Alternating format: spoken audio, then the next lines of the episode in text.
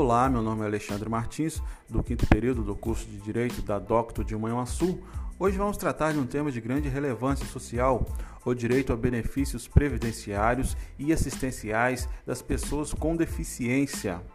Sabemos que ao longo da história as pessoas com deficiência sempre foram tratadas com estigma e discriminação.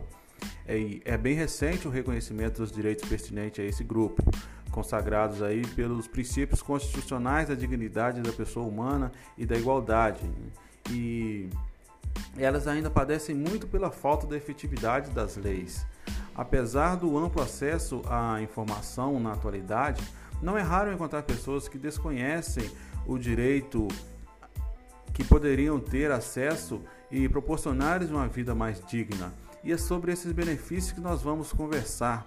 Um dos benefícios é a aposentadoria por invalidez, que passou a ser chamada de aposentadoria por incapacidade permanente, a partir da emenda constitucional número 103 de 2019.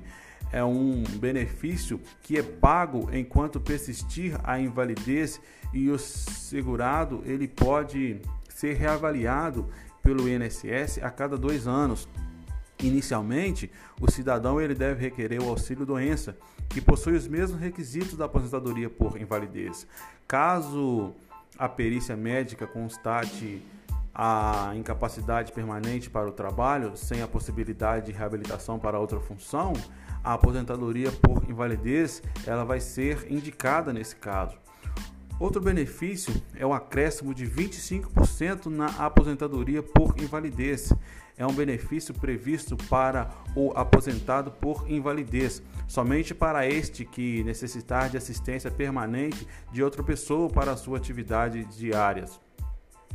Esse adicional ele pode ser fornecido diante de determinadas situações previstas no regulamento da Previdência Social, tais como cegueira total, paralisia ou perda dos membros superiores ou inferiores, alterações das faculdades mentais, como grave perturbação na vida orgânica e social, doenças que exigem permanência contínua em leito, entre outras.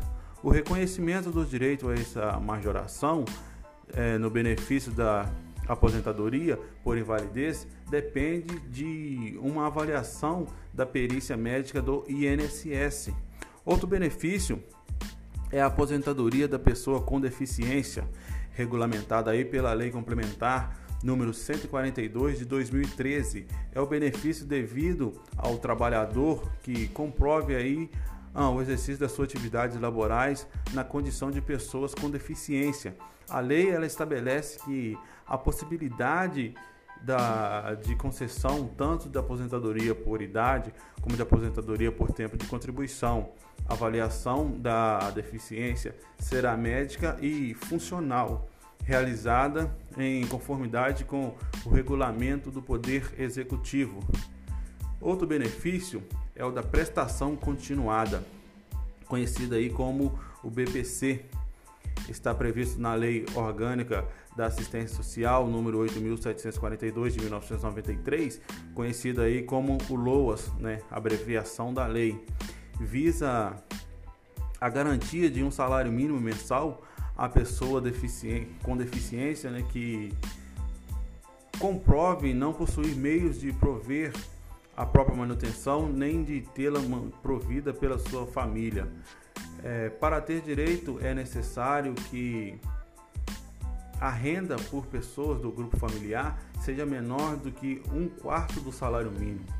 Por se tratar de um benefício assistencial, ele não, não necessita de ter contribuição no INSS para ter direito a, a ele. No entanto, esse benefício não pode, ele não paga o 13º salário e nem deixa a pensão por morte. E finalizando aí, este e, este e outros serviços da Previdência Social aí pode ser solicitado pelo Central de Atendimento do INSS pelo telefone 135 ou pelo portal de serviços Meu INSS, que pode ser acessado pela internet do seu computador ou pelo seu próprio telefone celular. Para ter acesso, digite aí o endereço gov.br barra meu INSS ou instale o aplicativo Meu INSS no seu celular para utilizar esse serviço. Aí é necessário se cadastrar e obter a senha no próprio site ou no celular.